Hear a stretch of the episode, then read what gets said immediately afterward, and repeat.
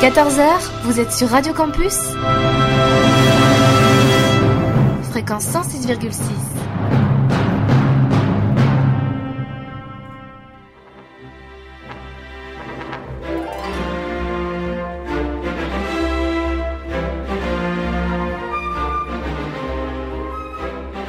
Les aventuriers des salles obscures.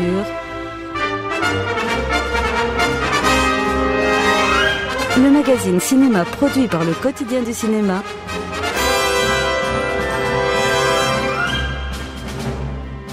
Présenté par François Bourg et David Marbignon.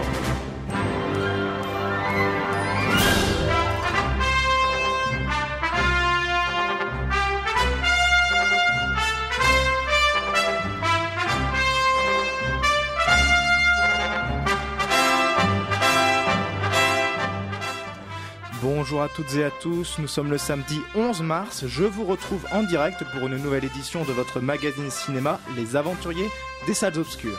Les chroniqueurs sont au rendez-vous avec un beau programme en ce samedi après-midi. Nous reviendrons sur le dernier film de Danny Boyle sorti la semaine dernière avant de se focaliser sur les films sortis ce mercredi. On vous présentera Miss Lone et également celui qui pourrait être son animal de compagnie, un dénommé Kong. Croyez-moi, ça prend de la place dans le liste à faire. Dans le lit conjugal, justement, vous retrouverez Monsieur et Madame Adelman, de et avec Nicolas, Bedos, pardon, l'ancien chroniqueur délaisse l'actualité. Le cinéma, lui, parle d'actualité cette semaine puisque nous évoquerons le film Track à Boston de Peter Berg. Je pense qu'au niveau du programme, cela s'annonce pas trop mal et surtout avec l'équipe de choc, je pense qu'on va réussir à faire une bonne émission, n'est-ce pas David? Et oui, salut François. Aujourd'hui, on est encore bien occupé, bien euh, entouré d'une belle bande de zigotos avec euh, Charlotte Préclin, Pierre Desplanques et Ryan Mézioud. Alors, je pense que tu l'as dit, comme tu l'as dit, l'équipe est donc au complet. Le programme est dit. Je pense que l'émission peut démarrer.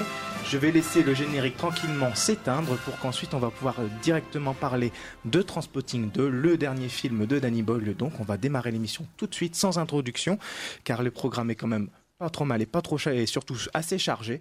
Donc David, tu voulais revenir sur euh, bah, justement Transpotting 2, le dernier film de Danny Boyle, et on retrouve toute l'équipe du premier.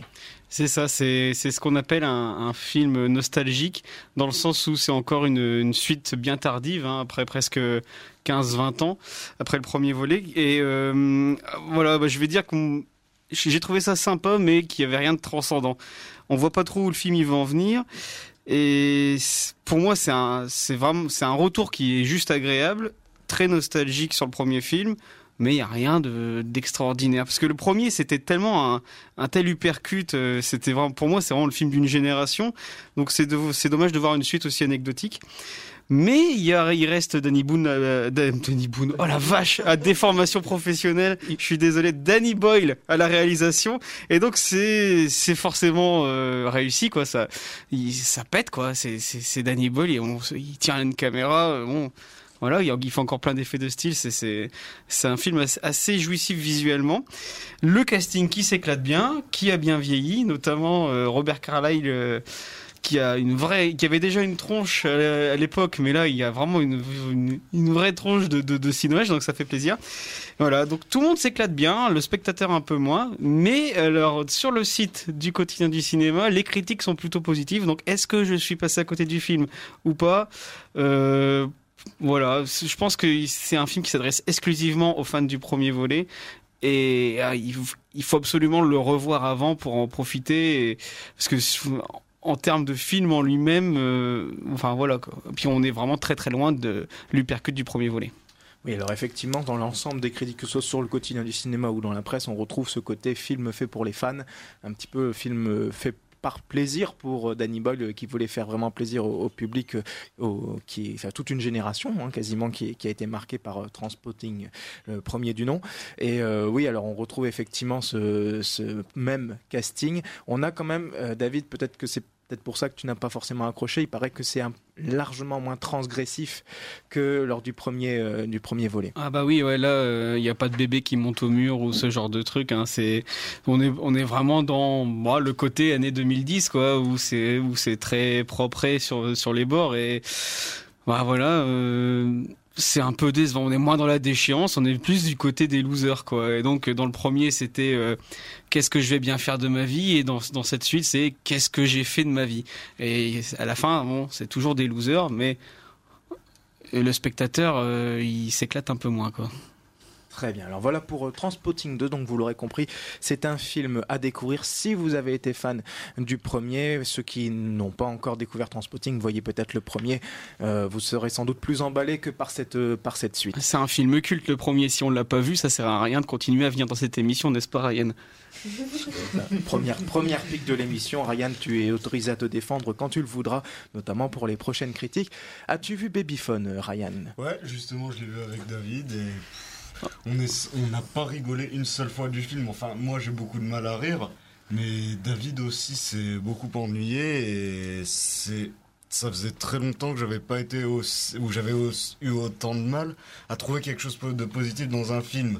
À la limite, le casting est à peu près correct, mais c'est pour des personnages qui n'ont vraiment rien à défendre, qui sont très insipides. Euh, la photo est assez jolie, et euh, notamment dans la deuxième partie du film où il y a une lumière bleutée assez sympa à regarder. Il y a une scène euh, entre Barbara Schultz et le bébé où on utilise le babyphone pour une révélation positive sur un personnage plutôt que pour montrer l'hypocrisie d'une manière ultra prétentieuse comme si c'était quelque chose de totalement inconnu qu'il y avait une hypocrisie qui régnait dans les relations d'amitié, mais à part ça, la mise en scène est très très basique. Euh, il n'y a aucune ambiance qui, trans, euh, qui transpire de ce huis clos. Et le scénario nous force une morale assez hors sujet en fin de film, et en plus, dans la dernière scène du film, on se rend compte qu'elle n'aura aucun impact au vu de la réaction des personnages. Euh, les blagues sont sans imagination, le rythme est très mou dans l'enchaînement de celles-ci, donc bref, il y a vraiment quasiment rien à sauver dans Babyphone. Alors on va quand même euh, rappeler, on va contextualiser un petit peu le, film puisque c'est une réalisation de Olivier Casas. David, tu me corriges si je me trompe, avec notamment Anne-Marie Vin et un acteur que j'aime beaucoup moi pour ma part, c'est Pascal Demolon. oui. Est-ce qu'il est bon dans ce film? Bah En fait, Pascal Demolon, c'est un peu l'acteur qui est tout le temps bon, mais qui tourne que dans des dobs. Alors, c'est le problème de sa carrière. Moi, je l'avais découvert avec euh, Radio Star, qui était une, euh, une comédie française très à l'américaine et qui était vraiment réussi. Et là, bon, bah, il, il fait le job, on peut dire, mais le problème c'est que c'est au niveau du scénario, il a rien à défendre, quoi, et, c'est vraiment dommage. Donc là, bon, euh, pour revenir sur l'histoire, c'est les c'est au cours d'un dîner, il y a des révélations qui sont faites autour du babyphone, euh, babyphone dans la chambre d'un enfant, et ça va créer euh, vraiment un cataclysme dans, dans, au sein d'une famille et de, du groupe d'amis. Et moi, je, suis sorti de là en disant, bah, voilà, c'est super, on, a revu les, les, petits mouchoirs, mais en moins bien. Il y a Michel Jonas dans le rôle de Jean-Louis l'ostériculteur, et il y a le même moralisme moisi à la fin, dans, dans cette morale euh, hein, complètement naze. Euh, du final. Donc c'est vraiment une comédie avec deux pauvres gags et ça fait vraiment un vaudeville, mais alors ultra forcé. Et puis c'est surtout un, film d'un grand malaise. Ça s'engueule pendant une heure et demie. Toi, t'as l'impression que ça t'en paraît le double. C'était très très très dur. Mais quand on a rencontré le, euh, quand on a rencontré le réalisateur et l'actrice Anne-Marie Vin pour euh, la promo du film, eux, ils étaient super fiers de leur film parce qu'ils disaient que justement, c'était plus qu'une comédie. Il y avait toute une partie comédie dramatique autour de ça et que justement, ils se, ils se sont, il fallait pas s'enfermer dans des carcans et ils avaient, ils étaient efforcés de faire une comédie qui soit drôle, mais pas que. Sauf que quand tu sais pas faire une comédie drôle et quand tu sais pas faire un, film dramatique intéressant avec des personnages qui existent, bah, essaye de, essaye de faire déjà, de te plonger déjà dans un genre, essaye de bien faire le genre dans lequel tu t'es, que as choisi et après essaye de faire un bon film. Essaye pas de faire euh, un film qui ressemble à tout, sauf, euh, sauf à un film quoi. C'est donc vous avez vraiment pas du tout été emballé. Moi, je, vous ai suivi un petit peu euh, lors de lors de l'avant-première. Alors, ça a donné effectivement lieu à une interview un peu particulière que je vous laisse le soin de découvrir sur les colonnes du quotidien du cinéma. Euh, voilà, une, des interviews que nous proposons en ce moment. Baby Fun, c'est un peu la, la comédie de la semaine. C'est clairement pas le meilleur film de la semaine. Je voulais continuer le, le, petit panorama de, de la semaine. Peut-être Quelqu'un souhaiterait réagir, Charlotte ou, Pierre, sur, sur Babyphone peut-être avant? Est-ce que ça vous donne envie de le voir, tiens, déjà? Ben, personnellement, j'avais vu sur euh, France 5 euh, la promo du, du film euh, dans, dans l'émission C'est à vous. Et déjà, quand, quand, je voyais les. Hum, enfin, je voyais les acteurs et je me dis tiens, ce sont quand même des bons acteurs qui ont quand même un certain voilà une, certaine patte, on, va dire. Et quand j'ai vu la bande-annonce, juste la bande-annonce, je me suis dit, mais qu'est-ce que c'est que ce truc qu'est-ce Pourquoi ils se sont effondrés là-dedans J'avais l'impression que ça sentait le traquenard, en fait, quand, j'ai vu, la, bande-annonce. Et pourtant, quand, on, voyait les, acteurs qui faisaient la promo, on, on- dirait qu'ils ils étaient meilleurs dans la promo que dans le film eux-mêmes, en fait. Donc ça m'a pas convaincu déjà rien que ça. Et quand j'écoute euh, Ryan et, David euh, là je, me dis bon bah d'accord c'est- mon idée était déjà faite c'est un peu triste d'avoir euh, ce, ce genre d'idée avant même de voir un film mais parfois euh, ça l'intuition ça l'instinct ça nous sauve un petit peu la vie si on, si on peut dire Il faut dire que parfois des bandes annonces euh, n'aident pas forcément le Ouais. film. Euh, Là, c'est le cas pour, pour Babyphone, je crois. Surtout que c'est, ils ont tourné ça. Et maintenant, c'est la mode, c'est des teasers euh, plus qu'une grande bande annonce. Et les teasers font très euh, comédie poète poète avec des gags, et- alors qu'en fait, le film n'est pas du tout comme ça. Et, et c'est ce qu'on, c'est ce qu'on se disait en sortant de la salle, c'est que le film est très très mal vendu en fait, parce que si tu vas en, en pensant que ça va être une comédie euh, à la à la Christian Clavier, tu, il y a du public pour ça, mais là, c'est absolument pas ça, parce que c'est vraiment des gens qui s'engueulent pendant une heure et demie, donc euh, c'est assez difficile à voir quand même. est-ce que ça ressemble un petit peu comme euh, le film euh, Le Prénom? Parce qu'ils parce qu'ils s'engueulent pas mal hein, aussi dans Ouais, dans mais alors le prénom, c'est super bien écrit. C'est super bien écrit et c'est drôle. oui Il y a, il y a une, aci- il y a une acidité. Et là, juste, tu tu t'ennuies. euh, tu t'ennuies bien, quoi. T'as l'impression d'être à un dîner de famille chez des gens que dans ta famille que t'aimes pas et que tu dois subir ça jusqu'à jusqu'au dessert parce que c'est l'anniversaire de la grand-mère et tu peux pas sortir. Mais toi, tu te dis, mais pourquoi je suis rentré là-dedans? J'aime pas déjà le faire dans ma vraie vie. Pourquoi j- j- j'irais le faire euh, au cinéma, quoi? Vous aurez sans doute compris l'allusion, j'espère qu'elle qu'elle vous parlera.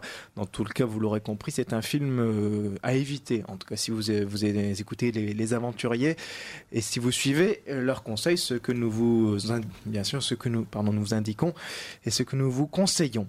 Euh, et bien sûr, on va passer au film suivant. Alors, messieurs, dames, je vous souhaite, je souhaite vous solliciter. Qui veut parler éventuellement de Monsieur et Madame Adelman, par exemple, qui est pour le coup l'autre film français de la semaine et la bonne surprise de la semaine, d'après ce que j'ai pu comprendre en, en regardant les différentes critiques. Pierre, tu as peut-être vu Monsieur et Madame Adelman? Oui, je l'ai vu hier et j'en suis sorti, mais enchanté quoi. J'étais content d'a- d'avoir vu ce film parce que j'y allais vraiment comme ça, vraiment le, un peu le nez au vent. Et quand, quand je suis sorti, j'avais une de ces bananes. Enfin, je, sais pas pourquoi, parce que ce film c'est un, un mélange de cynisme romantique.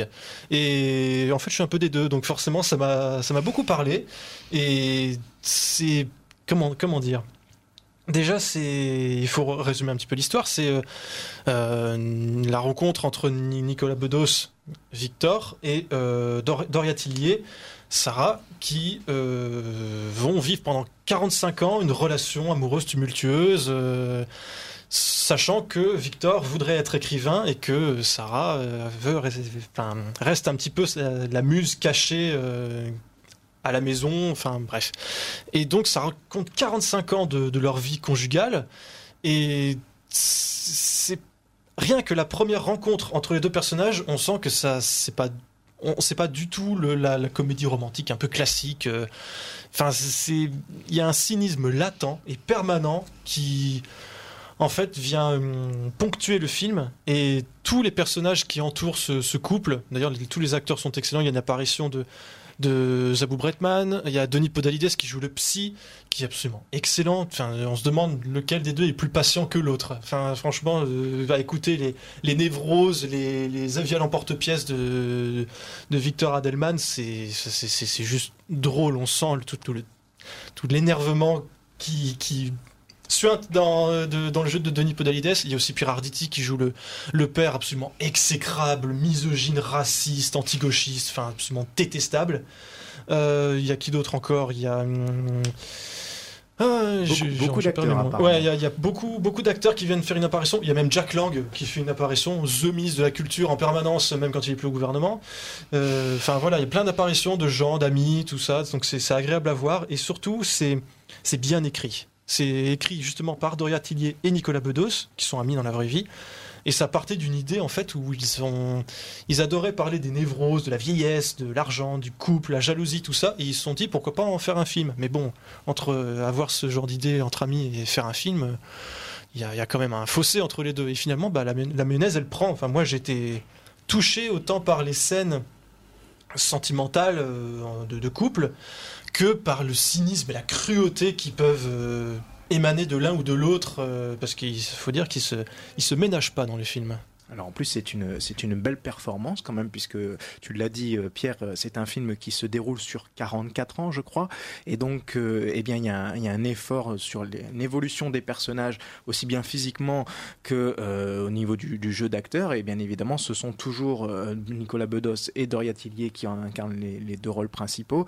Donc il y a eu on, l'a vu notamment je vous invite à découvrir le, le making of du film que vous pouvez voir sur le quotidien du cinéma en voyant tout ce travail qui a été réalisé et la volonté du- des deux acteurs et du réalisateur du coup Nicolas Bedos qui réalise je crois son premier son premier film hein, d'ailleurs au passage eh bien de raconter une histoire personnelle et euh, de relever un défi de, de raconter cette histoire sur un sur 44 ans comme ça.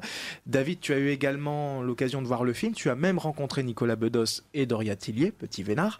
Et euh, donc euh, qu'as-tu pensé de ce film et est-ce que tu peux nous raconter un petit peu cette cette rencontre? Ouais, j'ai adoré le film. Euh, c'est mon côté midinette en fait parce que d'accord le film est, assez cynique mais il est aussi très romanesque. C'est vraiment fait façon comédie à l'italienne avec des grands gestes et des des grandes envolées euh, lyriques et romantiques et, c'est très très très loin de l'ego trip que qu'on aurait pu redouter parce que quand tu regardes la bande annonce et que tu vois euh, euh, Dorothy Atelier qui, qui lit un, bouquin de Nicolas Baudas et qui dit en pleurant qui dit c'est merveilleux c'est c'est un superbe bouquin j'avais dit oh là là là là qu'est-ce que qu'est-ce qu'il nous fait encore Nicolas Baudas parce que bon Nicolas Baudas c'est pas le mec qu'on qu'on connaît pour être le plus modeste du monde. Et, d'ailleurs notamment quand tu le rencontres en interview. Mais euh, là franchement c'est enfin vraiment un film magnifique. Euh, c'est vraiment un portrait vif et touchant et c'est très romanesque. Et euh, c'est vraiment voilà euh, un beau portrait de couple qui colle parfaitement à la personnalité des deux auteurs. D'ailleurs, j'ai l'impression que Dor- Tillier, elle est un peu là pour euh, bah, pour essayer de, donner un carcan à Nicolas Bedos et, le pousser vers, euh, vers la perfection parce qu'en fait je pense que dans l'écriture, dans la réalisation et dans son jeu, elle joue un peu le rôle de muse en fait et, et qu'elle ouais, qu'elle va, qu'elle va tout faire pour, que, pour amener le film vers, vers plus haut. C'est un film qui est très très écrit, qui est euh, vraiment très très lyrique et donc euh, enfin voilà on, on, on s'émeut tout autant des, des grandes envolées romantiques que euh, des, des engueulades qui font souffrir et, et c'est surtout la, radiographie de, d'une histoire de France pendant 40 ans donc rien que ça c'est passionnant et en plus c'est vraiment la, la démonstration de deux personnages qui sont ultra libres et et ultra vivants et rien que ça ça fait ça fait vraiment plaisir. Et surtout en plus euh, Nicolas Bedos enfin moi il m'a scotché c'est dans sa réalisation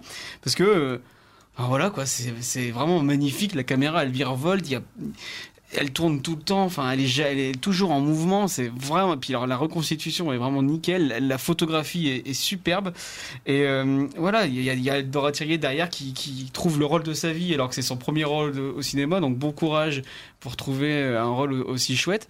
Puis elle est là, elle canalise tout le film et vraiment c'est un superbe film, une, superbe surprise. Alors c'est effectivement un, sentiment partagé par l'ensemble des, critiques dans la, presse nationale et régionale même. Euh, je voulais poser une question, euh, vous qui avez vu le film Pierre et, David, est-ce que la personnalité de Nicolas Bedos, parce que pour ceux qui, qui le connaissent, il a une personnalité un peu à part, il a, on va dire, un côté antipathique pour un certain, un certain public. Est-ce que sa personnalité peut nuire au film? Est-ce que, ou est-ce qu'il faut vraiment le découvrir parce qu'on découvre un Nicolas Bedos qu'on ne voit pas forcément à la télé ou qu'on n'a pas vu à la télé, notamment dans ces différentes chroniques un peu provocatrices qu'on retrouve dans, dans les médias? Personnellement, j'ai envie de dire que Nicolas Bedos, là, il fait vraiment l'acteur. Donc, c'est pas Nicolas Bedos tel qu'on le voit à la télé qui, est devant nous. C'est un rôle. Et il est dans son rôle, complètement. C'est, il fait, il fait pas du Nicolas Bedos, euh, voilà, au cinéma, euh, comme, une sorte de, de copier-coller ou de, pantin. C'est, non, non, c'est, c'est, pour moi, il est dans son rôle. Et euh, donc en fait, en comme on l'a vu en interview, c'est une question que je lui ai posée. Et il disait, fait, il disait qu'il était un peu pas triste, mais il regrettait cette époque où il était très euh, cynique et très virulent pour tout un tas de personnalités en fait. Et euh, là, il voulait essayer de montrer ben, qu'il était euh, autre, autre chose que le Nicolas Bedos de ses chroniques sur euh, France 2 et euh, ou dans le- les bouquins. Et du coup, il, il voulait montrer vraiment ce côté très ben, lyrisme exacerbé. Et, et c'est ça. Enfin, le final du film qu'on va pas révéler ici c'est très casse-gueule et ça pourrait euh, ça peut passer à l'écrit en image c'est un peu délicat. Et là ça marche du feu de dieu. Mais après je suis je, pense que c'est un film qui est assez euh, qui peut vite rebuter si on rentre pas dans l'univers en fait. Et il faut rentrer dans l'univers de Nicolas Bedos et, c'est chouette de le découvrir comme ça. Et bon euh, ça reste Nicolas Bedos hein, donc c'est un film très très très écrit. Mais je pense que du coup je pense que c'est un film qui se qui se penche plus du côté de ses, ses romans qu'il a écrits plutôt que de ses chroniques hein. Oui, alors effectivement, tu... j'a- j'allais y venir justement, parce que vous parliez depuis tout à l'heure de la qualité d'écriture de, ce film, et effectivement, finalement, ce n'est pas une surprise, parce qu'on sait que Nicolas Bedos, euh, déjà, est un auteur à la base, euh, et en plus, il écrit bien, il est reconnu en tout cas comme étant un, bon auteur. Euh, ses films, ses, livres, voyez, lapsus révélateur, ont effectivement eu plus ou moins de succès, mais en tout cas la critique a toujours été, euh, a toujours reconnu son, talent d'écriture et, c'est quelque chose qu'on retrouve dans son dans son film. Euh, la difficulté finalement pour lui, ça a été de la réalisation, la mise en image, et c'est peut-être là la véritable surprise de découvrir Nicolas Bedos pour un premier film avec un film qui est peut-être aussi abouti en termes de, de mise en image, d'après ce que tu disais, euh, David. Ouais, et puis il s'est vraiment bien entouré. Je pense qu'il a, comme il, disait en interview, ils ont un budget assez confortable. Il a fait venir des, chefs, des chefs op et des directeurs de la photographie, euh, les gens qui voulaient en fait. Le film, comme il dit lui-même, le film est éclairé comme un polar américain et c'est vrai. Donc, enfin voilà, c'est vrai que ben quand tu mets euh, autant de gens talentueux dans une salle et que tu veux, dans une pièce et que tu veux faire un truc euh, chouette, et ben ça, t'arrives à accoucher d'un truc chouette et Enfin voilà, on, on enfin il suffit de, prendre Babyphone et de prendre ce film-là et on voit vraiment que le degré de- d'implication et de, peaufinage, il est, il est vraiment différent quoi. On n'est pas du tout dans le même registre euh, pour le coup, parce que je pense que Babyphone est une comédie, je vais dire, un petit peu potache, euh, euh, qui se veut surtout drôle, alors que euh, Monsieur et Madame Adelman euh, n'est pas au départ, je crois, une comédie. Mais, mais pourtant le film est très drôle. Hein. Ah. Rien qu'à voir le sort, euh, le, le sort euh, affligé aux enfants dans le film, c'est assez, Oh mon dieu. c'est assez, assez rigolo. Bah, la scène avec Zabou Bretman en directrice d'école complètement excédée, enfin, Ouais. perso- personnellement j'étais mort de rire quoi. Mais c'est ça, ouais. En fait, ce film, c'est c'est la vie, quoi. C'est vraiment 40 ans d'une vie, et donc, du coup, tu te marres autant que tu pleures, et que tu t'émeus, que, que ça te réchauffe le cœur, et c'est vraiment une très bonne surprise. Très bien, mais écoutez, vous l'aurez compris, euh, Monsieur et Madame Adelman est donc un film à découvrir et qu'on vous conseille fortement, euh, puisque c'est même un film qui marche qui marche bien, qui a, trouvé euh, son public pour l'instant pour la, première semaine. Bien évidemment, il va falloir, enfin Kong, a pris tout l'espace, mais c'est normal, c'est Kong. Quand on voit le bestiau, on trouve ça tout à fait logique. On en parlera dans, dans quelques minutes, mais avant, eh bien, je voulais vous parler du concours, car oui, il y a comme chaque semaine, un concours. Et cette semaine, le quotidien du cinéma et ses aventuriers vous propose un concours DVD. C'est un exemplaire du film Common Sharia. C'est vachement bien, en plus, ça. Alors justement, je voulais que tu nous, tu nous en parles un petit peu, David, puisqu'on peut gagner aujourd'hui le, le DVD. Et c'est un film à voir, je crois, David. Ouais, c'est un, un polar euh, limite western, euh, mais avec des cowboys très désabusés. Dans... et D'ailleurs, il a été, no- si je me trompe pas, il a été, il avait été nommé dans l'Oscar du meilleur film euh, aux Oscars cette année là. Ouais, c'est ça. Et euh, ouais, bah, c'est quand même vachement mieux que que Moonlight que j'ai pas vu, mais bon voilà. Non mais c'était vraiment bien, un bon polar bien noir, bien sombre et, et super bien écrit. Ouais ouais, j'avais bien aimé. Euh, je sais plus si on en avait parlé dans l'émission. Vous pourrez réécouter les podcasts euh, à partir de la page Facebook du et du site. Tout à fait. Et si euh, David vous a donné envie de voir le film, alors il ne vous reste finalement qu'une seule chose à faire, bah, c'est de participer. Pour cela, il suffit de répondre à la question très difficile qui va suivre. Quel est le nom de l'acteur principal qui est à l'affiche de, la traque à Boston, ou de traque à Boston euh, pour le titre euh, français, euh, Patriote euh, D, si je ne m'abuse, pour le titre anglais. C'est un acteur américain qui a également joué dans Deep, Deepwater ou dans Transformers et j'en passe. Voilà, donnez-moi son nom pour avoir une chance de gagner le DVD de dont donc le nom de l'acteur recherché soit par mail, concours at le quotidien du cinéma.com ou en laissant votre réponse au 06 62 35 86 11 avec les informations demandées. Bien sûr, je rappelle la question, quel est le nom de l'acteur principal du film Track à Boston? La réponse au concours at quotidienlecinéma.com par mail ou au 06 62 35 86 11. Sur ce, il est 13h20 passé de 20 minutes, 24 hein, minutes, même 24 bonnes minutes. Et on va écouter un extrait de la bande originale Kong pour la pause musicale. On se retrouve dans quelques instants. On va parler notamment de Kong, de Miss Lone et de Track à Boston. Justement, on donnera la réponse à au concours, donc soyez attentifs. Música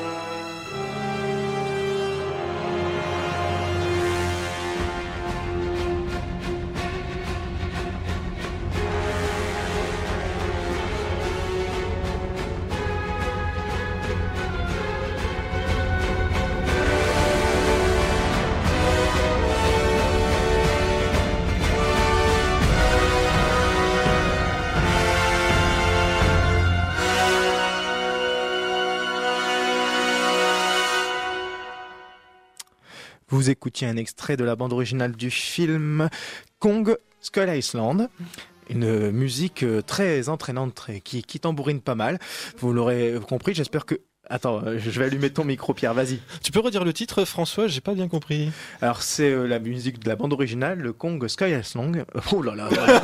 Eh ben voilà, tu vois, tu m'as provoqué, voilà, le- j'ai patiné, ça y est, c'est arrivé. C'était Euh, un peu facile, désolé. Oui, oui, oui, non, je te testerai tout à l'heure, je ne vais pas oublier, t'inquiète pas. Euh, on a parlé de Common Sharia tout à l'heure euh, avec le DVD qui est à gagner. Vous pouvez toujours d'ailleurs participer au concours. Et euh, Charlotte, tu voulais également nous parler de Common Sharia parce que c'est bientôt un film qu'on va pouvoir revoir sur la métropole lilloise. Et oui, exactement, avec la commission Ciné Jeune euh, au mois de mai. On va faire une soirée euh, thriller avec euh, Noctural Animals et Comancheria, donc vous pourrez venir. Et j'en profite aussi pour vous dire que samedi prochain, donc le 18 mars, on fait une soirée euh, horreur avec euh, Train to Busan et euh, Shaun of the Dead. Alors, est-ce qu'on peut, où est-ce qu'on peut voir ces films Alors c'est au cinéma Le Méliès à la station de métro. Voilà, et ça commence alors euh, pour samedi prochain, c'est de 19h30 jusqu'à 23h.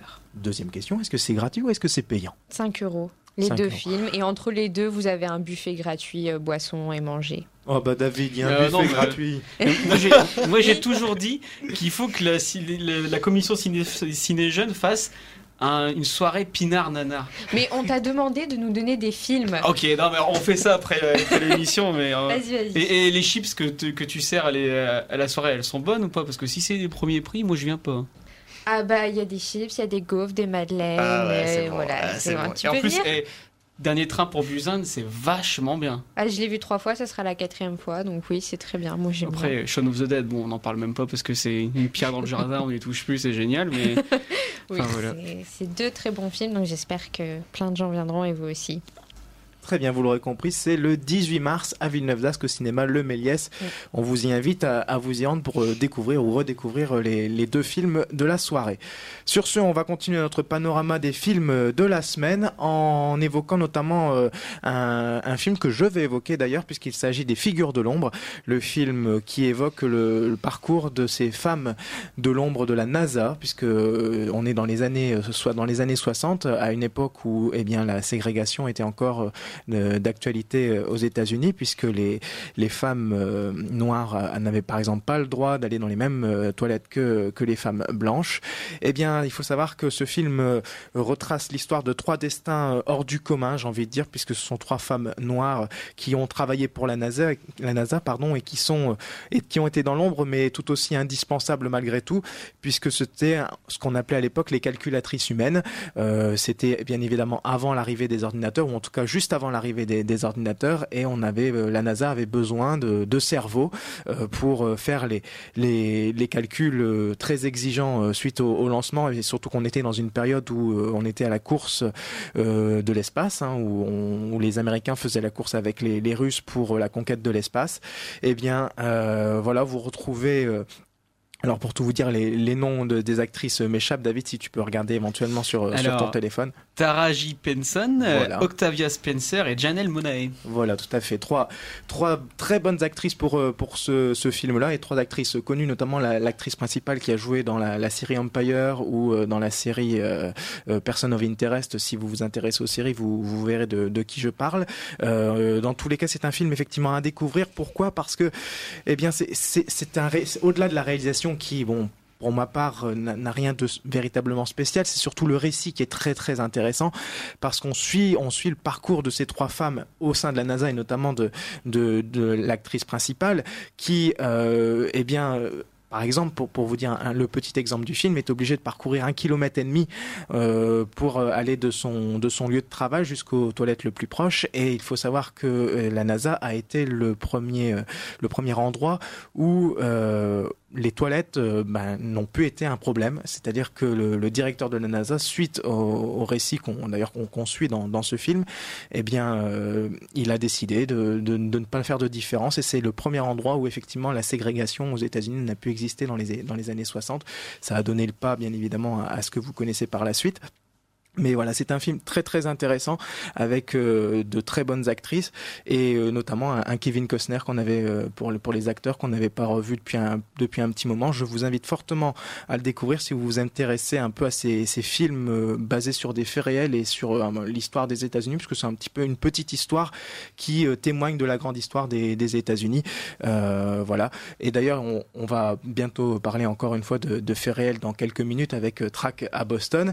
Mais avant cela, je voulais revenir avec euh, Pierre notamment, puisque tu as vu Miss Lone. Euh, nous l'avons vu d'ailleurs tous les deux. Euh, je pense qu'on a été convaincus tous les deux par cette femme, euh, on va dire, au caractère bien trempé et à l'ambition certaine. Ça, c'est. C'est qu'à de le dire, hein. c'est presque un euphémisme. Un- Une ambition certaine, c'est. C'est une teigne, cette femme. Elle, s'accroche comme. c'est, enfin, Jessi- Jessica Chastain dans, dans ce rôle de Miss Sloane est minérale, glaciale et en même temps d'une détermination incroyable. C'est, je trouve qu'elle est vraiment dans son rôle, vraiment très efficace. Alors, en parlant d'efficacité, le, film, je trouve qu'il atteint sa cible, et c'est qu'à de le dire puisque ça, c'est justement sur le lobby pro-armes. Et euh, cette, cette femme, Miss Sloane, justement, elle décide d'a- d'attaquer le lobby des armes euh, parce qu'elle se considère comme une lobbyiste euh, convaincue, une, lobbyiste militante d'une certaine manière. Et le problème, c'est qu'elle utilise euh, ces méthodes très borderline pour arriver à ses fins. Mais plus que borderline, et en plus en ayant une vie assez dissolue, abusant des médicaments, se payant le, luxe d'escort boy, ce, ce- genre de choses. Donc euh, voilà, un personnage bien trempé, ça c'est clair. Mais quand même, autour du film, il y a d'autres acteurs qui sont vraiment très bons, à commencer par Mark Strong. Excellent. Mark Strong, toujours impeccable, notamment dans ses costumes euh, dans, dans- dans le film, là, euh, en, petit, en petit lobbyiste. Alors, au-delà de ses costumes, il a surtout un charisme, Ouais, un euh, qui, qui est naturel, mais c'est presque obligatoire euh, pour, on va dire, puisque c'est le personnage qui est un petit peu le pendant de, de Jessica Chastain et du, du personnage qu'elle incarne, puisque c'est le, c'est celui qui l'embauche, hein, c'est le duo un petit peu qui, qui, qui est autour de, de ce film. Donc évidemment, c'est avec un personnage écrit et interprété euh, comme il l'est interprété par Jessica Chastain, on est obligé d'avoir un acteur qui doit avoir un charisme euh, face à elle quand même euh, suffisant pour Mm. exister parce que sinon euh, face à Jessica Chastain qui par- pardon qui porte déjà le film à elle toute seule je trouve euh, il faut il faut savoir exister Ah, il faut- un sacré répondant, mais Mark Strong, il est fort. Sans mauvais jeu de mots. Oh la vache. elle, Oh là elle là. était facile celle-là Ouais, on va, on va pas la retenir celle-là. On se croirait dans le Euh, biphone. Donc, et Mark Strong, mais en même temps, il joue le rôle d'un un petit peu d'ange gardien. Il essaye à chaque fois de freiner un petit peu euh, Jessica Chastain dans, son, dans son rôle. Et en même temps, de l'autre côté, il y a forcément les adversaires. Et parmi les adversaires, il y a deux acteurs. Il y a Sam Waterston et Alison Peel, qui sont tous les deux dans la série de Newsroom, la série euh, sur euh, l'information réalisée par Aaron Sorkin. Et là, on les retrouve tous les deux ben, dans une sorte de, de rôle qui ressemble un petit peu à The Newsroom, puisqu'ils cherchent à convaincre, ils cherchent des informations, ils essayent de, récupérer des, voix en fait pour faire voter pour ou contre euh, une, un- une loi euh, sur le, le contrôle des armes aux, aux États-Unis. Et donc il y a beaucoup de rebondissements, il y a beaucoup de tensions, il y a un certain suspense, même s'il n'y a pas d'effets spéciaux, il il y a- mais il n'y a pas besoin. hein. C'est vraiment un, suspense euh, latent et c'est plaisant à voir. Par contre, je trouve, je trouve que le, scén- le scénario est bon, il est bien ficelé. La fin est. Voilà, elle, envoie quand même euh, une- Oui, du il y a- pâté. il y a un petit twist à la fin un petit twist à la fin, mais après c'est pas c'est pas époustouflant et même dans la réalisation c'est que ça reste quand même très classique, très académique. Donc ça rend le film très bien, efficace, mais bon c'est pas le, le film du siècle. Et tu parles de The Newsroom, et moi quand j'ai vu l'abondance, j'ai tout de suite pensé à House of Cards. C'est un peu le même genre ou pas du tout? Parce que j'ai peut y l'impression que avoir une, Jessica- inspi- une inspiration d'House of Cards, oui. Ça m'a fait un peu penser à un Frank Underwood au féminin en fait. C'est vrai que c'est le scénario en fait qui veut ça parce que si vous voulez d'abord on est dans l'univers politique on est dans le c'est le, le cœur du, du film en fait c'est euh, la volonté de par Jessica Chastain qui est donc une lobbyiste de tout faire pour qu'un projet de loi euh, qui euh, régule un petit peu l'utilisation des armes à feu et le fameux second amendement aux États-Unis qui, qui soit voté alors bien évidemment il y a, il y a- il y a tout un un, un contre-pouvoir, j'ai envie de dire, euh, qui, qui, qui se met en place.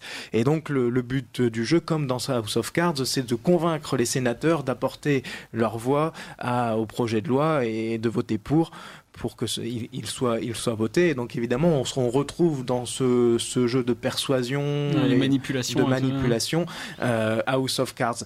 Maintenant, il faut souligner que le scénario est quand même euh, pour, ma part vachement bien écrit parce que euh, c'est un peu un- une partie d'échecs Euh, et d'ailleurs euh, la première phrase du film et qu'on retrouve d'ailleurs dans la bande annonce euh, c'est le le lobbying pardon est une stratégie et c'est vrai que le scénario est conçu comme une, un- une partie d'échecs. On, on retrouve des scènes, des, des premières scènes du film qui ont pour le coup, quand on les voit la première, sur le coup, aucune euh, importance, on se dit tiens, bon, voilà, ça, ça occupe de la pellicule. Et puis finalement, plus tard dans le film, il y a une référence et on comprend qu'en fait, euh, ben, le film est construit pour qu'on nous montre quelque chose qu'on n'a pas l'impression de comprendre au premier abord. Et puis finalement, au bon moment, on comprend qu'on avait eu l'information juste avant pour comprendre la scène suivante. Donc voilà, je, trouve c'est assez osé d'ailleurs comme scénario puisqu'il faut savoir que c'est un scénario qui est, euh, comme on dit dans la blacklist depuis euh, 2015, c'est les, les scénarios qui sont jugés euh, très prometteurs mais qui sont difficiles à adapter donc euh, voilà le, le réalisateur euh, a, a cette fois-ci euh, accepté le, le, le challenge et Jessica Chastain aussi qui est effectivement très très efficace dans ce film et qui porte véritablement ce film David?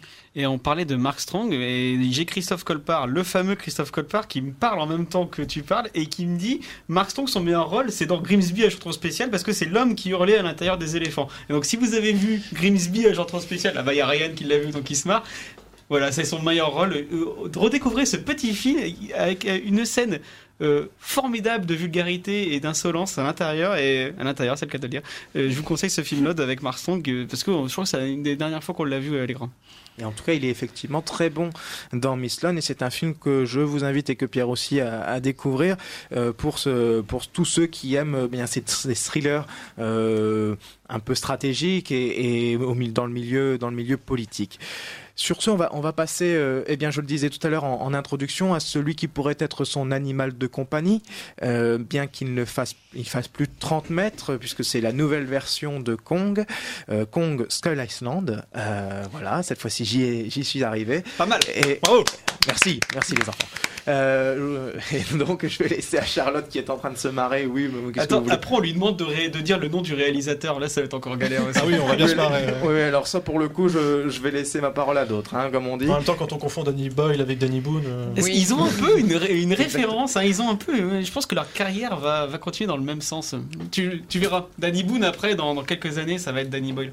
D'accord. On verra ça dans quelques années. En attendant, on va donc parler de Kong. Charlotte, est-ce que tu as été convaincue par cette nouvelle version, cette version 2017 de King Kong?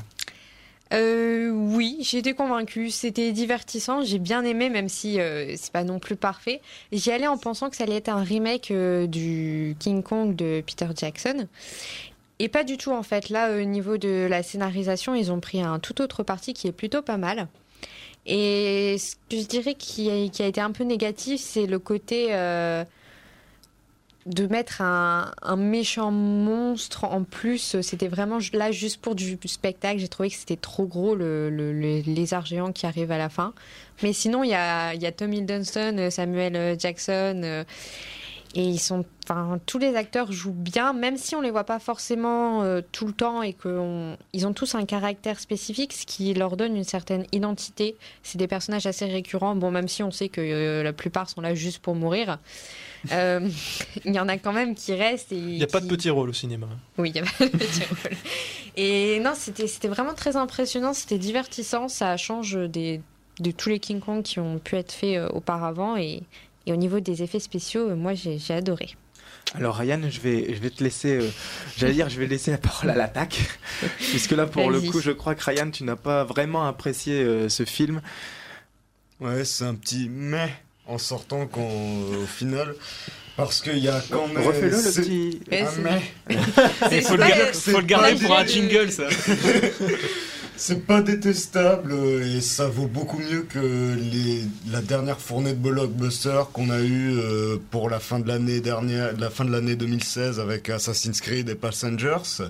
Mais c'est encore loin d'être vraiment satisfaisant parce que il y a franchement plastiquement c'est presque irréprochable. Pour, euh, Jordan Vogt Roberts n'en est qu'à son deuxième film. Pas mal Impressionnant Jordan Vogt Roberts n'en est qu'à son deuxième film, son premier film dans son premier blockbuster et il démontre un certain sens du spectaculaire, une certaine énergie et ce dès une intro avec euh, un pilote, amé- un pilote euh, américain et un pilote japonais qui se crachent sur l'île de Skull Island et qui envoie quand même du pâté, que ce soit euh, par euh, l'énergie de la mise en scène ou par la photographie qui flatte sérieusement la rétine. Et le Larry Fung, euh, directeur de la photographie sur ce Kong Skull Island, multipliera les occasions de satisfaire l'œil. Que ce soit par exemple avec une scène dans un bar qui est éclairé où tous les acteurs sont éclairés en lumière rouge et bleue ou euh, une fois sur l'île, on a l'impression que, ça, que la moitié des scènes se déroulent en coucher de soleil pendant. Pro- pardon. Euh, Ouais, Les près du coup, très saturées hein, dans le film. près, euh, à- enfin, on a l'impression que la moitié des scènes sur l'île de Skull Island se déroulent euh, proche du coucher de soleil en fait, tellement c'est chaleureux à regarder, même si ça se délave un peu au final. Et euh, donc, malgré le rythme, malgré la mise en scène, malgré le spectaculaire, ça reste quand même très vide au niveau des personnages. Ce sont vraiment des coquilles vides et c'est ce qui est... on a besoin même devant le blockbuster le plus con possible, de pouvoir s'attacher à eux pour être investi parce que sinon on est complètement à distance. Euh, là, c'est limite si on regardait un Jurassic Park, euh, mais avec les bêtes enfermées, donc tout se passe bien, mais en plus sans l'émerveillement. Mais n'importe quoi Oui, David, David, je sens qu'effectivement, toi, tu as, tu as bien aimé le film, tu, tu pestes. Pour le coup, euh, Ryan, il faut savoir que le petite anecdote comme ça en passant, le tournage de Kong s'est fait juste à côté de ce- du lieu où s'est tourné Jurassic World. Donc effectivement, le, le- ta référence Ouais, est, est c'est assez une, amusante. c'est une visite sur une île avec des gros monstres, sauf qu'au final, tu sens pas le danger, ouais, vraiment. Et ça se passe pendant la, juste après la signature des accords de, d'Évian, donc après la fin du- de la guerre du Vietnam, mais ça pourrait se passer en 5186 après Jésus-Christ, que ça ne changerait rien à part euh, parce que le fond du film. Mais n'importe quoi Mais le fond justement. du Je film, crois à part pas pour te rappeler film. que l'homme, c'est quand même une sale race, euh, c'est une sale race belliqueuse et qui veut déglinguer la nature. C'est le truc qu'on a eu dans qu'on a dans n'importe quelle fable écolo destinée aux gamins. C'est vraiment très très vite au niveau du Comme fond. dans Avatar, par exemple Mais non, mais justement, le, Avatar, le- on s'attache au personnage au moins. Le côté Ah, pas euh, guerre du Vietnam, c'est- ça influe dans tout le film, quoi.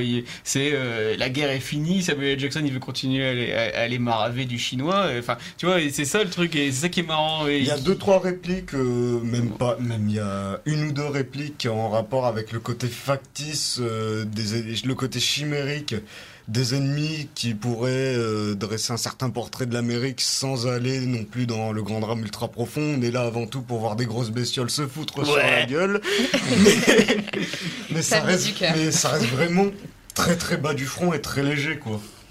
Alors, petite, euh, petite correction, David, euh, au Vietnam, ce sont pas les Chinois. Oui, je sais, mais c'était pour le personnage. hein, j'ai dit pas comme relevé. ça, c'était même la- dans le film, il est Tout à l'heure, très- il parlait aussi d'un pilote japonais qui s'écrase. Non, mais... Si, si, parce C'est- que c'est en 1944, Ouais, ça, c'est c'est ça, le début. mais Donc, je du coup, voulais- c'est la guerre, euh, la Je Seconde Guerre spoiler mondiale. le moins possible. Mais attends, c'est quoi ce rapport avec le Vietnam, la Seconde Mais Guerre non, parce mondiale qu'en fait, C'est pas la même époque, L'intro, enfin, au mettez-vous départ, le d'accord. pré-générique se passe dans, juste à la fin de la Seconde Guerre mondiale. En fait, il y a un personnage qui D'accord. reste sur l'île pendant 25 ans. Et King Kong, il fait quoi pendant ce temps-là? Bah, mais mais. King Kong, il est trop cool. King Kong, il est badass. Il est là, il garde son île et puis il fait Eh, Je suis King Kong. Tout le film a été construit d'ailleurs pour euh, arriver à un affrontement contre Godzilla. D'ailleurs, libre à vous de rester pour la scène après générique. Ah ouais, c'était génial ça. J'ai poussé un petit cri dans le cinéma. Mais moi, c'est tout ce que j'aime Mais- ce film. Du voilà. coup, on a un Kong qui est exceptionnellement grand, 30 mètres, mais Godzilla il est quand même trois fois plus gros. Donc, comment est-ce qu'ils vont rendre euh, crédible le fait que le singe se prenne pas une branlée directe en bout des cinq premières minutes du film King Kong.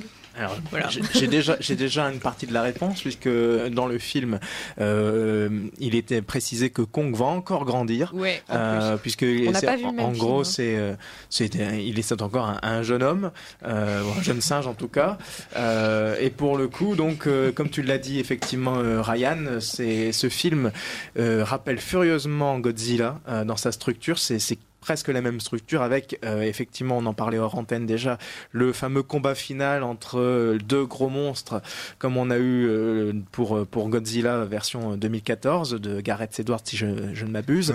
Euh, et effectivement, le projet, c'est les mêmes producteurs euh, qui sont à l'origine de Kong et de Godzilla. Et le projet est que pour 2019-2020, on ait un film Godzilla ou Kong versus Godzilla. Ça va être génial. Oui, effectivement. Ça va être le meilleur film de tous les temps. Mais moi, je vous le dis. Oh non Quand Ouais. même pas, non, là je te suis pas, David. Alors c'est quand même un, un film pour le coup un, un divertissement on va dire badass à l'image du personnage de Samuel L. Jackson qui euh, qui pense pouvoir euh, se mesurer face à un, à un gorille de, de 30 mètres Euh, et le pire c'est que la réalisation joue là-dessus on a l'impression par moment que bah oui font ce sont deux, deux personnes égales enfin de, de deux monstres finalement et bon bah je vous laisse je vous laisse voir le film pour vous verrez comment se termine la carrière de Samuel L. Jackson ou en tout cas le personnage de Samuel L. Jackson euh, qu'on voit euh, de plus en plus dans les films mais qu'on le voit toujours de plus en plus court aussi des, appar- des apparitions toujours un peu plus un peu plus courtes Euh, David je, je te vois pester bah oui tu as aimé le film alors dis-nous vraiment rapidement les, les, les derniers points forts je vais laisser la parole Mais- à la défense pour terminer Mais parce que c'est super fun. Alors, je précise quand C'est pas même. un argument, ça. Alors, attends, je précise quand même que j'ai dû rentrer plus facilement dans le film parce que j'avais bu une ou deux bières avant. Donc, je pense qu'il faut se mettre en condition pour apprécier Kong. Mais j'ai trouvé ça génial. C'est un film. Ça met pas en valeur le film ce que tu Non, dis, mais- David. C'est un film, c'est un film à, à gif en fait, parce que les trois quarts des plans c'est des money shots. Il y a des plans formidables, c'est super fun, c'est super iconique, c'est ultra jouissif, c'est furieusement fun. Moi j'ai adoré, j'ai pris mon pied pendant toute la séance. Euh, euh, Enfin c'est vraiment un fantasme de geek ce film avec des gros monstres qui se fight sur la gueule pendant qu'il y a des humains à terre qui sont qui sont tout petits tout petits et qui peuvent rien faire face à la, au déchaînement de puissance et de violence et de graouesse que, que King Kong peut faire et, et, et voir Samuel L. Jackson, qui est quand même un acteur ultra badass, faire un combat de regard avec Kong, avec la musique qui monte, la photo qui est géniale, les plans super bien faits. Mais c'est ultime. Moi j'ai pris un pied de gamin devant le film. Et alors à la fin où on te dit euh, King Kong n'était que le commencement, et puis là on te balance tous les autres monstres qu'il y a dans la galaxie euh, Godzilla. Et moi j'ai passé, poussé un petit cri de geek parce que eh, voilà King Kong et Godzilla au cinéma, c'est génial. Bah il y a déjà Pacific Rim, bon là c'est pas encore le même jeu, la, même chose, mais franchement je me suis éclaté. J'ai trouvé que justement les personnages ils existaient parce que en, en 30 minutes on te les fait que ils ont euh, une petite personnalité quand même, et on te les fait exister en 30 minutes. Et moi je vous conseille d'aller voir la critique de Guillaume Méral sur le site parce qu'il dit euh, dit exactement ce que j'en ai pensé. Moi j'ai trouvé ça ultra fun, ultra généreux. Euh, pour tous les blockbusters qu'on se tape, genre euh, Batman vs Superman, où t'as le droit à, 5 minutes d'action pendant tout le film, là, là c'est plein de couleurs, c'est ultra fun. Enfin, moi j'ai adoré et je me suis éclaté et je pense que vous êtes tous euh, des pisse froids parce que il faut avoir 10 ans quand tu vas au cinéma et là c'est un film à Faut voir quand avec même des yeux de 10, une 10 ou ans. deux bières pour que ton jugement soit un peu altéré, Non, c'est que et tu j'ai tiens bien vraiment aimé, pas moi aussi, l'alcool Voilà. Et ben vraiment Charlotte, c'est une personne de qualité et vous, vous êtes des gros nazes. voilà. vous l'aurez Je me retourne ma pas veste. Vous l'aurez compris, on n'arrivera pas à les mettre d'accord euh, sur ce film, donc euh, Kong Island, Iceland, pardon. Et euh, je vous invite effectivement à découvrir la, la- la critique de Guillaume Méral qui dit, comme David, mais en mieux. Ouais, bah Ouais, oui, voilà. beaucoup mieux. en beaucoup mieux même, effectivement, ou en tout cas en plus détaillé, en plus analytique, comme c'est l'habitude chez, chez Guillaume, qu'on salue d'ailleurs et qu'on retrouvera bientôt euh, au micro des, des aventuriers. Sur ce, il est 14h passé de 53 minutes, on va euh, passer au dernier film de la semaine. David, tu vas redescendre un petit peu, puisque là nous allons être, euh, parler d'un sujet sérieux. Il s'agit du film La Traque à Boston, qui euh, relate les événements de avril 2013, euh, les attentats du marathon de, de Boston. C'est une réalisation de Peter Berg avec euh, en tête d'affiche Mark Wahlberg. Euh, je répète, Mark Wahlberg. Et donc, euh, Qui n'a pas fait que Transformers, hein, quand même. qui n'a pas fait, qui n'a pas fait que Transformers, mais c'est un des films, un de ses films, on va dire les plus grand public. Et donc on le retrouve ici dans la traque de Boston. Un film inspiré, donc je le disais, de, de faits réels. Peter Berg, pour ceux qui veulent le situer, c'est c'est euh, du sang et des larmes. C'est euh, récemment Deepwater. Bah, c'est ça en fait, il fait un peu une trilogie des, de, de faits, euh, enfin de films qui, qui racontent une histoire vraie et un peu une trilogie sur des, des êtres humains qui, qui vont faire preuve d'un énorme humanisme et d'un énorme héroïsme dans une situation de chaos total. C'est surtout effectivement le- le- l'héroïsme qui est mis en avant dans, dans en principe principalement dans les films de, Peter Berg. Je le disais, euh, le titre anglais de ce film s'appelle Patriot Day. Euh, c'est sans équivoque effectivement cette petite euh, suggestion du, patriotisme de, de, Peter Berg. Pour le coup, c'est un film réaliste qui se veut en tout cas réaliste et intense. David, est-ce que tu as trouver ce réalisme et cette intensité dans, dans le film que tu as vu. Ouais, c'est enfin, exactement ça. Hein. Il, cultive vraiment, Peter Bach, cultive vraiment un réalisme sec et nerveux pour glorifier l'héroïsme et l'humanité de ses personnages. Et enfin voilà, c'est vraiment un sujet bigger than life et ça te prend au trip. Euh, c'est vraiment euh, un film qui, qui, qui, va glorifier tous ces personnages qui ont vraiment, qui vraiment existé. À la fin, tu vois, l'Amérique, elle finit debout et elle est, elle est, elle est digne, quoi. Et ça fait vraiment plaisir de voir ce genre de film, surtout dans l'actualité morose. Enfin voilà, ça oppose vraiment la douceur du quotidien. Euh, on voit les 30 premières minutes du film, c'est vraiment euh, bah, des petits gestes de la vie, un couple qui se réveille, euh, qui s'embrasse, un, papy qui, qui veut chercher, qui va chercher ses donuts et qui fume son cigare et qui le pose sur le rebord d'une fenêtre, sur le rebord de la fenêtre du, du restaurant parce que bah, qu'est-ce qui peut arriver finalement? Euh, Il va retrouver son cigare en repartant. Et c'est que des petits trucs comme ça. Et, et le chaos frappe. Et là, là on, on, tombe vraiment dans l'horreur graphique, l'imnommable, le chaos. Et, euh, et là, c'est. Tout le monde est abasourdi, le spectateur est autant abasourdi que les personnages. Et puis, toutes ces intrigues euh, lancées au début du film, elles vont se, vont se recouper dans cette traque pour deux terroristes qui sont vraiment décrits comme. Ben, complètement incohérent, complètement inexpérimenté, et ils vont, ils vont amener le, conflit, carrément la guerre, en plein milieu d'une banlieue américaine. Et le film est, vraiment une grosse claque dans la tronche, vraiment euh, ultra immersif, euh, intensif, euh, et c'est, enfin, c'est vraiment un film assez dur. Et on en ressort, bah, comme à chaque fois, comme à chaque fois dans, dans un film avec une tirée d'une histoire vraie, on, on te montre les les vraies personnes à la fin, euh, bah, je vais verser ma petite larme, quoi. Et c'est aussi efficace que Deep, que hum, Deepwater Horizon, c'est ça? Ouais. Oui, effectivement. Et, et, aussi efficace que Descend des larmes. Je pense que des trois, c'est celui que j'ai préféré. Et enfin, vraiment, c'est. Puis surtout, c'est surtout encore une, une, fois une histoire qui, enfin, qui est vraiment très récente et qui, qui, qui, nous est arrivé. On peut faire exactement le même film avec les attentats de Paris, par exemple. Mais euh, Enfin voilà, c'est le réalisme et on, on, bon, il, se, permet quelques petites euh, euh, incartades vers le, film de genre quand euh, certains flics font des, des punchlines, etc. Mais c'est vraiment un film à hauteur d'homme et c'est vraiment impressionnant. Alors effectivement, c'est un, c'est un film avec un réalisme qui est d'autant plus accentué qu'on a des, des extraits d'images d'archives, des images de vidéosurveillance euh, qui sont véritablement intégrées au film, euh, à tel point que on, on, pourrait les on pourrait les, les, mélanger en fait entre guillemets. On pourrait croire que ces vidéosurveillances sont sont font partie de la fiction et en fait non pas du tout. Euh, moi j'ai eu pour ma part la véritable impression d'avoir affaire à une reconstitution augmentée c'est-à-dire une reconstitu une reconstitution pardon qui bénéficie de l'apport cinématographique pour qu'on puisse suivre les différents protagonistes tout au long de de l'attentat et de, de la traque de la chasse à l'homme qui, qui s'en est suivi euh, pour le coup on va citer quand même quelques acteurs en dehors de Mark Wahlberg. Il y a Kevin Bacon, il y a euh, John Goodman qu'on John... qu voit aussi dans King, dans Kong euh, Skull Island. Effectivement, euh, tous des, des Michel Morgan du côté des, des actrices, euh, voilà, tous des acteurs qui ont également une belle et qui sont véritablement justes, qui participent à l'émotion que, véhicule que véhicule ce, ce film. Et encore une fois, c'est véritablement le réalisme qui est, à signaler, qui est à signaler ici. Je, vois qu'il est 14h passé de 59 minutes, il nous reste donc une petite minute. Je pense qu'il est temps eh bien, de lancer le générique de fin.